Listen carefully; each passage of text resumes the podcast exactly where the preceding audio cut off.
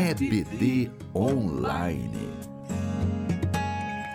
O podcast da Igreja Presbiteriana de Anápolis. Olá, seja muito bem-vindo a mais um episódio do podcast da Igreja Presbiteriana de Anápolis. Eu sou o pastor Lucas Quintino. Eu sou Fabrício Guimarães. Hoje nós estamos juntos para bater um papo sobre o capítulo 29 da Confissão de Fé de Westminster. Estamos chegando ao final dela, hein? Uhum. São só 33, então estamos aí já na reta final. E hoje nós vamos falar da Ceia do Senhor. O capítulo 29 começa com um parágrafo extenso que diz o seguinte: Na noite em que foi traído, nosso Senhor Jesus instituiu o sacramento de seu corpo e sangue, chamado Ceia do Senhor para ser observado em sua igreja até o fim do mundo, para ser uma lembrança perpétua do sacrifício que em sua morte ele fez de si mesmo, para selar aos verdadeiros crentes todos os benefícios provenientes deste sacrifício para o seu nutrimento espiritual e crescimento nele, e seu compromisso de cumprir todos os seus deveres para com ele e ser um vínculo e penhor de sua comunhão com ele e uns com os outros, como membros do seu corpo místico. 1 Coríntios capítulo 11, versículos 23 a 26. Porque eu recebi do Senhor o que também vos entreguei, que o Senhor Jesus, na noite em que foi traído, tomou o pão e, tendo dado graças, o partiu e disse: Isto é o meu corpo, que é dado por vós. Fazei isto em memória de mim. Por semelhante modo, depois de haver ceado, tomou também o cálice, dizendo: Este cálice é a nova aliança no meu sangue. Fazei isto todas as vezes que o beberdes, em memória de mim. Porque todas as vezes que comerdes este pão e beberdes o cálice, anunciais a morte do Senhor até que ele venha. Esse primeiro parágrafo dá uma visão geral do que é a ceia do Senhor e do que ela simboliza. Foi o próprio Jesus quem a estabeleceu e ela faz referência exclusivamente à obra de Cristo na cruz, aquilo que ele fez entregando a sua própria vida como oferta agradável a Deus por causa do pecado do povo de Deus. Nesse sentido, Jesus é o Cordeiro de Deus que tira o pecado do mundo, como João Batista apontou para ele, falando da natureza do seu ministério. O propósito da ceia, ele é duplo. Ele tanto fala sobre o selo de Deus sobre o seu povo, como também edifica esse povo e nutre a sua fé. Então, nesse sentido, nós apontamos para a garantia que nos faz estar na presença de Deus, o sacrifício de Cristo, e ao mesmo tempo somos edificados por participar desse sacramento obedecendo a palavra de Jesus. Eu gosto de pensar na ceia do Senhor especificamente no aspecto, em um dos aspectos dela, que é o aspecto memorial do sacrifício de Cristo, da obra dele e o dar-se em sacrifício para a nossa salvação. Esse é um ponto que precisa estar na mente de todos os cristãos é, diariamente, mas especialmente durante a ceia do Senhor. Nós não devemos, de forma alguma, nos esquecermos de quão grande sacrifício foi esse de dar a sua própria vida para que fôssemos salvos.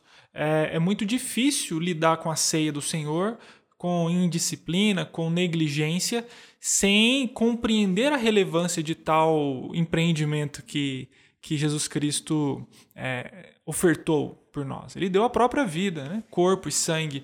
Então, esse aspecto memorial é um dos que, no início desse nosso capítulo, é, me traz mais relevância no sentido de nos lembrarmos da obra de Cristo. No segundo parágrafo, a temperatura começa a aumentar e você vai descobrir por quê. o texto diz o seguinte: Neste sacramento, Cristo não é oferecido a seu Pai, nem de modo algum se faz um sacrifício real para a remissão de pecados dos vivos ou dos mortos, mas apenas se faz uma comemoração daquela única oferta que ele fez de si mesmo na cruz, uma vez por todas, e por meio dela uma oblação espiritual de todo louvor possível a Deus.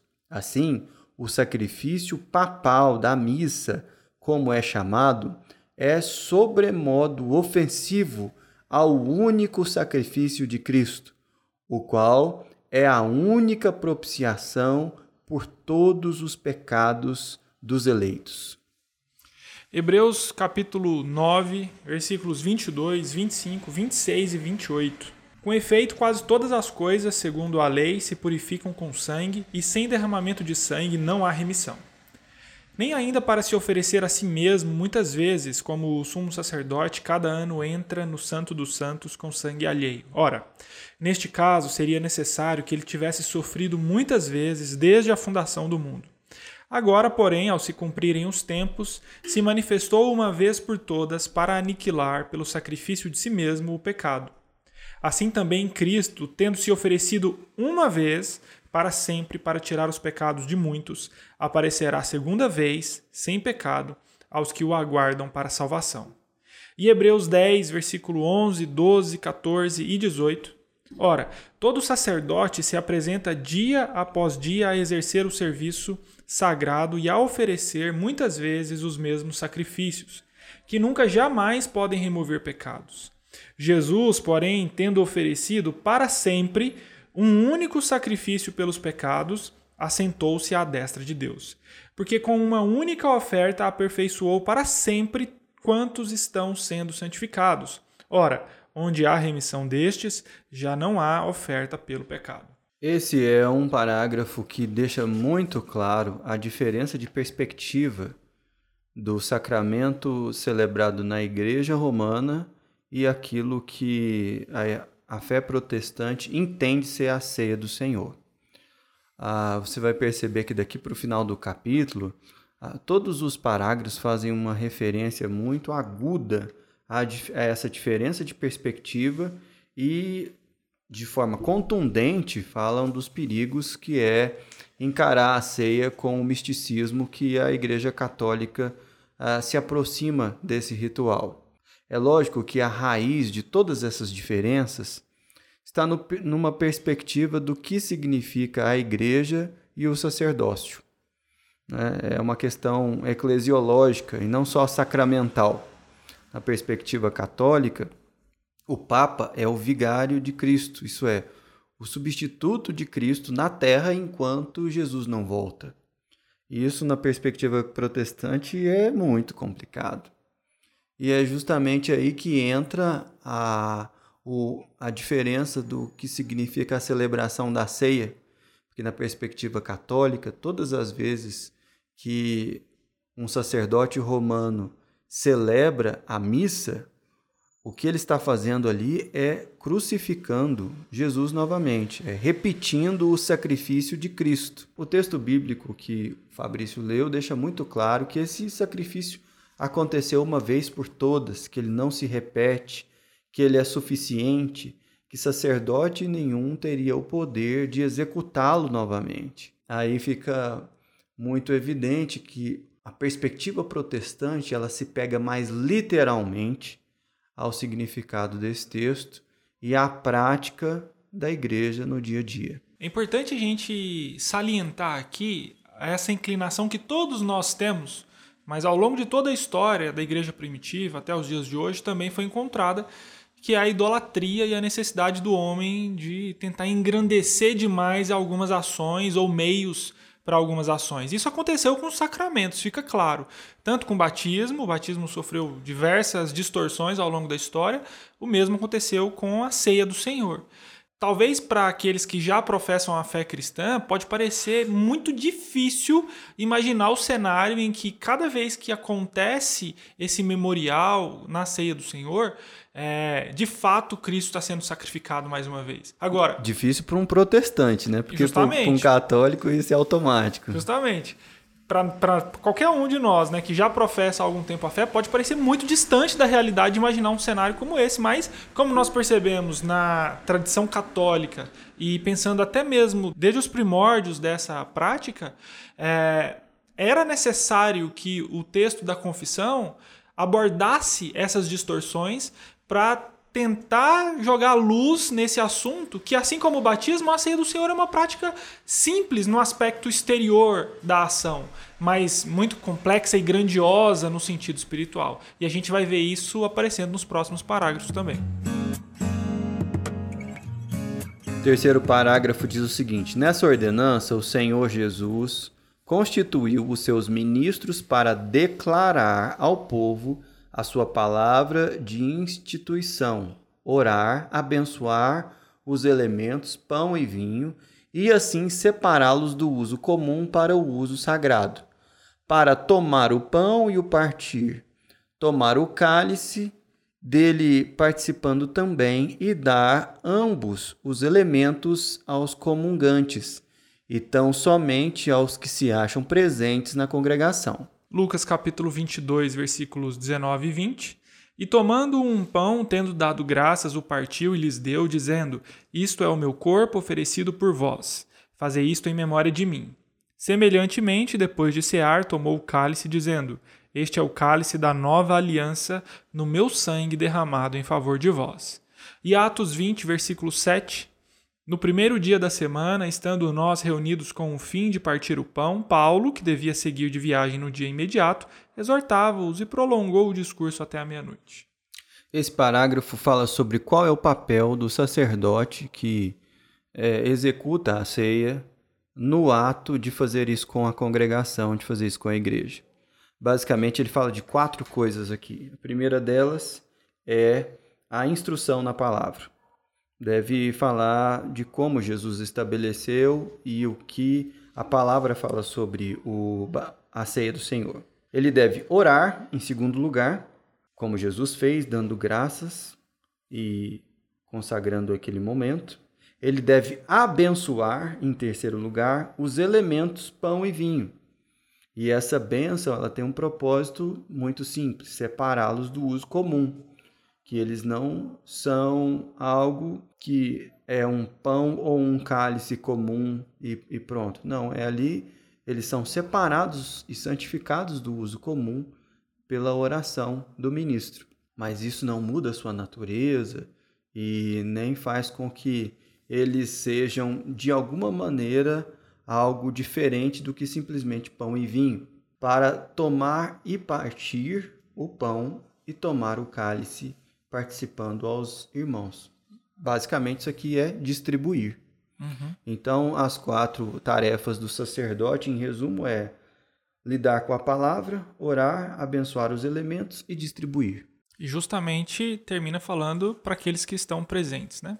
É, essa é uma interpretação importante e que talvez na época a gente não sabe muito bem porque que essa última frase entrou aqui nesse, nesse parágrafo no contexto da época, mas para nós hoje traz aqui uma discussão interessante. Nós estamos em, no final aqui do ano de 2021, nós ainda estamos sofrendo um pouco sobre os impactos de uma pandemia e muitas pessoas ficaram impedidas de congregarem, estarem reunidas e também de tomarem a ceia juntas. Né? E isso traz um debate né, para nós sobre a questão de que forma a ceia deveria ser ministrada durante esse período. Algumas igrejas optaram por fazê-lo à distância.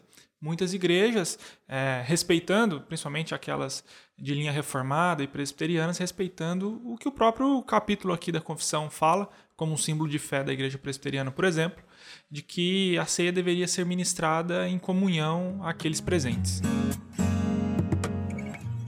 E tem quatro? A missa particular ou recepção do sacramento por um só sacerdote ou por uma só pessoa, bem como a negação do cálice ao povo, a adoração dos elementos, a elevação ou procissão deles para serem adorados e a sua conservação para qualquer pretenso uso religioso são coisas contrárias à natureza deste sacramento e à instituição de Cristo. 1 Coríntios capítulo 10, versículo 16. Porventura, o cálice da bênção que abençoamos não é a comunhão do sangue de Cristo? O pão que partimos não é a comunhão do corpo de Cristo? Mateus 15, 9. e em vão me adoram, ensinando doutrinas que são preceitos de homens. Aqui, mais uma vez, a, os protestantes colocam um ponto divergente à prática católica no que se refere, nesse caso, à relação dos fiéis com os elementos da ceia. Esses elementos não são para ser adorados, eles são um símbolo do corpo de Cristo e do seu sangue. Eles não são o corpo e o sangue em si. Eles não têm poder em si mesmo e eles não são a expressão materializada do ser de Deus. Isso só o corpo do Filho, Jesus Cristo, é em si. Portanto, a ceia ela não deve ser alvo da nossa adoração, ela não deve ser encarada como uma relíquia ou algo que seja usado para um propósito litúrgico que não simplesmente tomar e comer, que é o que Jesus manda na quando estabeleceu a ceia. Nós precisamos ter a compreensão de que mesmo coisas que foram muito importantes no culto do Antigo Testamento, elas não deveriam ser veneradas e adoradas como objetos. Deixa eu dar alguns exemplos. Para para pensar na Arca da Aliança. A Arca da Aliança, ela foi um símbolo visível da presença de Deus, invisível no meio do povo de Deus. Mas a Arca não era adorada. A Arca ficava num lugar santo, ela participava do culto, mas o sacerdote não se prostrava diante da arca e adorava a arca como um baú sagrado. Ele não podia nem tocar nela, mas ele não deveria prestar a sua adoração à arca. Até porque a presença de Deus na arca, ela era simbolizada num lugar vazio. Já parou para pensar? Porque a arca em si, ela estava lá para guardar a vara de Arão, que floresceu, as tábuas da lei e o maná. E no propiciatório, onde era aspergido o sangue, haviam os querubins. Os querubins estavam olhando para dentro da arca, na na, fixados na tampa. Mas a presença de Deus era simbolizada onde? No vazio. No vazio entre os dois querubins. Não tinha uma imagem de Deus. Abra Moisés não foi autorizado a fazer qualquer imagem ou escultura da, da presença de Deus. Mesma coisa com aquele episódio das serpentes abrasadoras, onde Moisés é orientado por Deus a fazer uma serpente de bronze. E Jesus, no Novo Testamento, fala inclusive que ele era o sinal, é, a concretização do que aquela serpente era em símbolo no Antigo Testamento. Né? E a serpente foi quebrada, a arca foi perdida, porque elas eram apenas símbolos. Então, esse misticismo, da relação é, romana com a ceia, ele é condenado pelas escrituras e a gente entende que uh, ele não deve ser repetido pela igreja. Ah, o próprio Evangelho, pensando no Novo Testamento, nós temos aqui uma abrangência do alcance do Evangelho para todos aqueles que professam Cristo como Salvador. Aqui a gente percebe uma simplicidade no aspecto é, prático, sacramental do Novo Testamento, instruído por Jesus Cristo em tudo que ele falava nos seus ensinamentos e nesses dois sacramentos. No batismo e na ceia são ações simples, fáceis de serem executadas, ao alcance de todos. E aí a gente precisa fugir, e aqui esse texto vai falar justamente sobre isso, e aqui é claro que está debatendo um assunto que era é muito importante, principalmente na época da reforma, porque se a gente pensar na reforma em si, nós vemos muitas pessoas saindo do meio é, da Igreja Católica Romana, de toda a tradição e os meios que ela utilizava nos seus sacramentos, vindo para um, uma perspectiva do Evangelho proveniente da reforma, que era muito mais simples em si. Então era necessário desmistificar isso e tentar afastar o coração das pessoas dessa tendência idólatra de tentar encontrar sentido muito maior em coisas, afastando o seu coração de Deus. Então a gente percebe que a confissão e os teólogos foram é, muito bem nisso, de trazer de forma clara, didática, objetiva, a necessidade de nos afastarmos nessas doutrinas e regras que não passam de inclinações do coração de homens. quinto parágrafo diz o seguinte: Os elementos exteriores deste sacramento, devidamente consagrados aos usos ordenados por Cristo, têm tal relação com o Cristo crucificado que verdadeiramente, embora só num sentido sacramental, são às vezes chamados pelos nomes das coisas que representam, a saber, o corpo e o sangue de Cristo. Se bem que, em substância e natureza, conservam-se verdadeira e somente pão e vinho, como eram antes. 1 Coríntios 11, 26 a 28, porque todas as vezes comerdes este pão e beberdes o cálice, anunciais a morte do Senhor até que ele venha. Por isso, aquele que comer o pão ou beber o cálice indignamente, será réu do corpo e do sangue do Senhor. Examine-se, pois, o homem a si mesmo, e assim coma do pão e beba do cálice. Esse parágrafo fala sobre o fato de não estar errado chamar o cálice de o sangue de Cristo e o pão o corpo de Cristo porque circunstancialmente na ceia do Senhor é justamente isso que eles representam. Mas isso não quer dizer que há uma transformação de natureza. Pelo contrário, o pão continua sendo pão, o vinho continua sendo vinho, mas há uma representação, um símbolo daquilo que Jesus fez por nós. O sexto parágrafo diz o seguinte: a doutrina, geralmente chamada de transubstanciação, que ensina a mudança de substância do pão e do vinho na substância do corpo e do sangue de Cristo, mediante a consagração por um sacerdote ou por qualquer outro meio, é contrária não só às Escrituras, mas também ao senso comum e à razão. Destrói a natureza do sacramento e tem sido a causa de muitas superstições e até de grosseira idolatria. Lucas 24, versículo 6 e o 39. Ele não está aqui, mas ressuscitou. Lembrai-vos de como vos preveniu estando ainda na Galiléia. Vede as minhas mãos e os meus pés, que sou eu mesmo. Apalpai-me e verificai, porque um espírito não tem carne nem ossos, como vedes que eu tenho. Transubstanciação é o nome dado à doutrina católico-romana que explica a mudança de natureza dos elementos da ceia no ato da consagração sacerdotal quando há uma ministração da missa.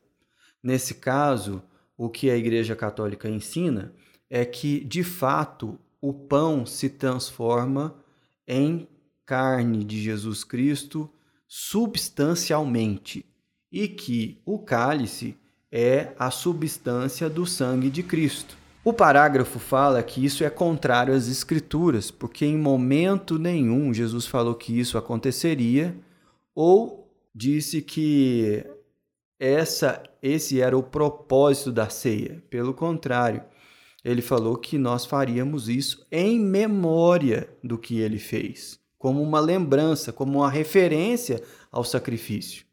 E o parágrafo diz também que isso não faz sentido à razão, por um aspecto muito simples. Carne tem gosto de carne, não tem gosto de pão. E sangue tem um gosto específico. Todo mundo aí que já mordeu a língua e mordeu a bochecha sabe que sangue tem aquele gosto ferroso que toma conta da boca, que não é o caso que acontece quando a gente toma e participa da ceia. Por isso é que o texto fala sobre não ser razoável pregar isso, porque de fato essa não é experiência cotidiana de quem participa da ceia. Justamente o texto termina falando que isso destrói a natureza do sacramento. Né? É esse é o ponto. A gente precisa ter conhecimento daquilo que nós fazemos. O que nós vemos, principalmente no aspecto histórico, e aqui a gente não tem como fugir dessa tradição católica, é que muitas vezes essas práticas, e aqui falando dos sacramentos que nós também temos na igreja protestante, tanto do batismo como da ceia do Senhor, eram feitos sem conhecimento sem discernimento, sem compreender o sentido daquilo, por que, que aquilo fazia, qual era o mandamento por trás disso. Então a gente vê mais uma vez o quanto que o parágrafo terceiro desse, desse capítulo é relevante quando é, estabelece de forma clara, concisa, o procedimento para a execução da ceia do Senhor. Aqui a gente tem, como o pastor falou naquela altura, ali nós temos é, a declaração da palavra né, e, e a instituição da ceia para o povo, nós temos a oração, os elementos são abençoados e são distribuídos. Não tem muito mistério, não tem muito para onde ir. Mais uma vez aqui eu saliento a necessidade de conhecimento da palavra de Deus. Nós precisamos sempre buscar conhecer aquilo que Deus revela, a sua vontade e os seus preceitos. Ainda mais nesses sacramentos que ele estabeleceu para sempre, para serem é, realizados pela sua igreja. O sétimo parágrafo continua na mesma toada, falando o seguinte: os que comungam dignamente, participando exteriormente dos elementos visíveis deste sacramento, também recebem intimamente, pela fé, a Cristo crucificado e a todos os benefícios de sua morte, e dele se alimentam, não carnal ou corporalmente, mas real, verdadeira e espiritualmente, não estando o corpo e o sangue de Cristo corporal ou carnalmente nos elementos, pão e vinho, nem com eles ou sob eles, mas espiritual e realmente presentes à fé dos crentes nesta ordenança, como estão os próprios elementos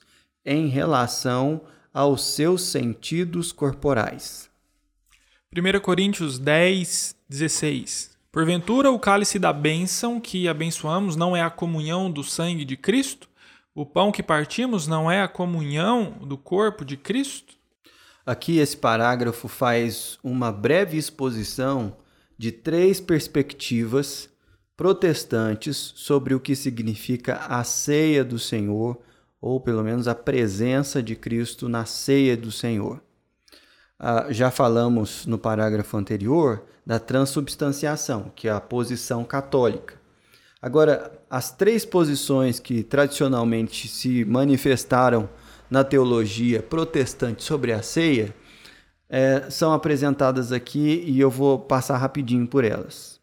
A posição luterana é aquela posição conhecida historicamente como consubstanciação.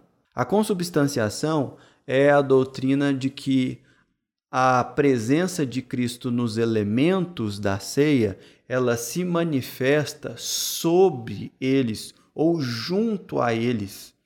E essa manifestação, ela é real, ela se dá nos elementos da ceia. Então, é como se é como se dizer que o pão não se transforma em corpo, mas o corpo de Cristo está ali junto ao pão, do, junto à matéria do pão em si. É bem complicado de é, entender é, esse difícil. negócio. Estava bem à frente do tempo dele para pensar um negócio desse. Mas não é exatamente isso que a, a, a posição aqui da, da confissão adota, porque ela fala justamente que não é assim. Por outro lado, tem também aquela a realidade que fala que a ceia é só um memorial, que a presença de Cristo não está ali. Aquilo ali é só pão e vinho mesmo. E, e não é essa posição da, da Igreja Reformada. A posição da Igreja Reformada se refere à presença real de Cristo Jesus no ato da ceia que se dá de maneira estritamente espiritual. Os elementos não se transformam em sua natureza, mas de fato há algo diferente quando a igreja ceia, e esse algo diferente é uma manifestação distinta da presença de Cristo no meio do povo de Deus. Isso acontece de maneira real, contudo não física. E aqui vale a gente lembrar o primeiro parágrafo desse capítulo, quando nós temos aqui estabelecido né, que Jesus instituiu o sacramento é, de seu corpo e sangue, chamado a ceia do Senhor, para selar aos verdadeiros crentes todos os benefícios provenientes desse sacrifício para o seu nutrimento espiritual e crescimento nele e o seu compromisso de cumprir todos os seus deveres para com ele e ser um vínculo e penhor de sua comunhão. Então é bom a gente lembrar disso, né? Tanto no aspecto dos benefícios provenientes desse sacrifício, que são reafirmados ali no sacramento da ceia, também para o nosso nutrimento espiritual, mas também para ser um vínculo é, e penhor da comunhão que nós temos com ele. Isso é o aspecto real, a presença real da obra de Cristo quando do sacramento da ceia do Senhor. Só para você ter uma referência, o luteranismo, ele defende a consubstanciação. A Igreja Reformada, mais ligada aos escritos de Calvino, a, ensina a presença real de Cristo na ceia. E os escritos de Zwinglio, eles vão na direção de ensinar a ceia apenas como memorial, o que pode ser visto, por exemplo, em igrejas batistas, e outras denominações que tratam a ceia simplesmente como uma memória daquilo que Cristo fez. 8. Ainda que os ignorantes e os ímpios recebam os elementos visíveis deste sacramento, todavia, não recebem a coisa por ele significada, mas pela sua indigna participação tornam-se réus do corpo e do sangue do Senhor para a sua própria condenação.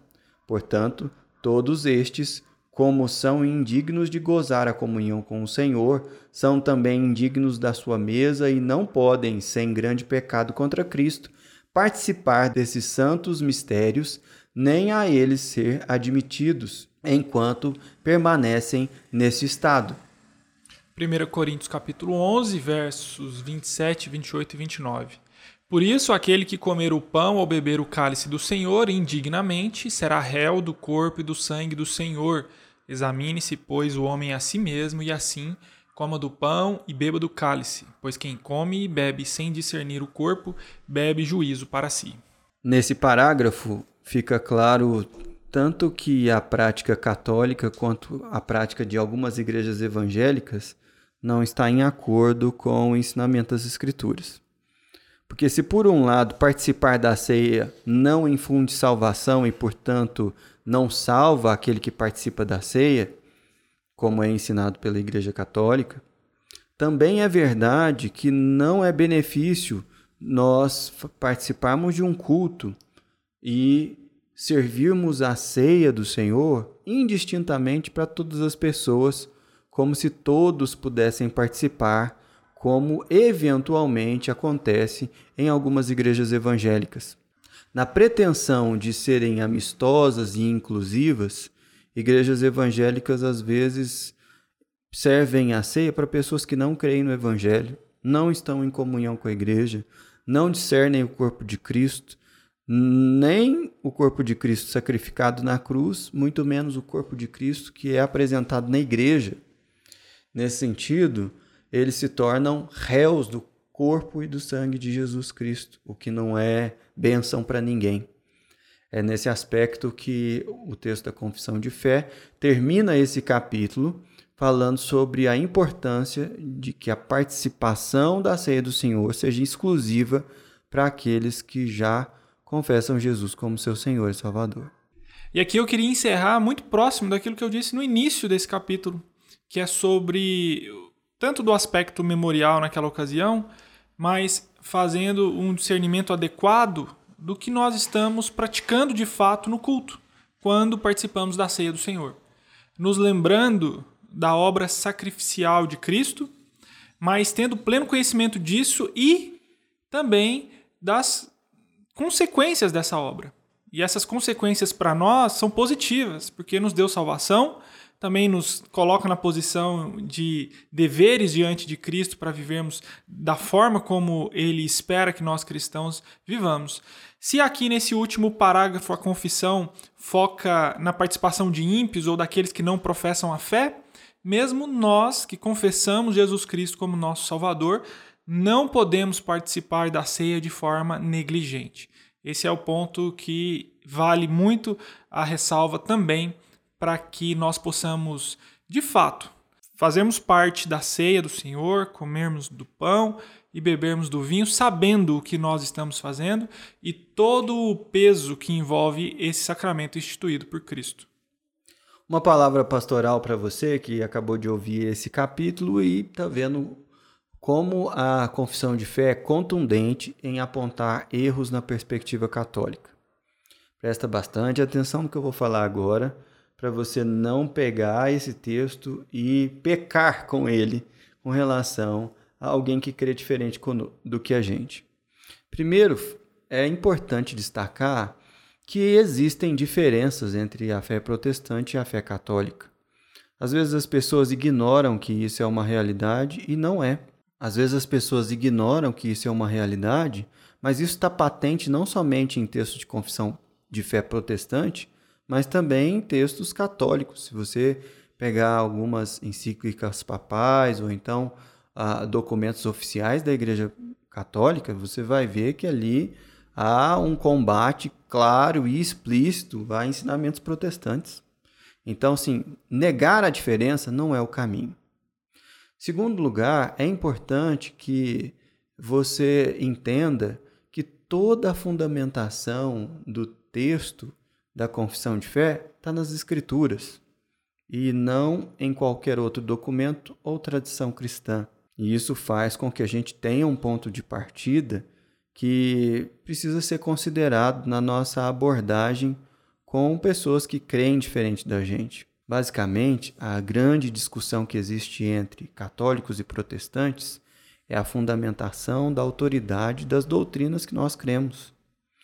E isso não é uma disputa de pessoas, isso é uma questão a ser discutida, mas que deve ser discutida sem revogar aqueles mandamentos que tanto católicos quanto protestantes creem que Jesus ensinou explicitamente nos evangelhos, que é o nosso dever irrevogável de amar o próximo, seja ele quem for. Por último, eu quero desafiar você a entender que o evangelho de Cristo Jesus é a mensagem de que Deus salva pecadores apesar da ignorância e dos erros que o pecado em si produz na vida de qualquer pessoa. Nesse sentido, nós não somos salvos porque temos uma compreensão mais adequada ou bíblica do que significa a ceia do Senhor. Nós somos salvos pela fé em Cristo Jesus. E você não deveria é, olhar com orgulho ou qualquer tipo de soberba ou arrogância para a posição protestante em relação à ceia e desprezar pessoas que creem diferente de nós, como por exemplo os católicos. Na base daquilo que nós cremos, não é a nossa compreensão que nos salva. Nós não merecemos a salvação e fomos salvos por alguém que nos amou apesar da nossa ignorância. Então não se esqueça disso quando estiver conversando e discordando de alguém de tradição religiosa romana sobre esse assunto. Feito essas considerações, que Deus te abençoe. Na semana que vem temos mais assuntos para discutir e olha que o assunto é quente. Nós vamos falar sobre disciplina espiritual exercida pela igreja, quais são os limites e os parâmetros para que isso aconteça. Até lá, que Deus te abençoe. Esse podcast é produzido pela Igreja Presbiteriana de Anápolis. Para mais informações, acesse nosso site www.ipbanápolis.org.br.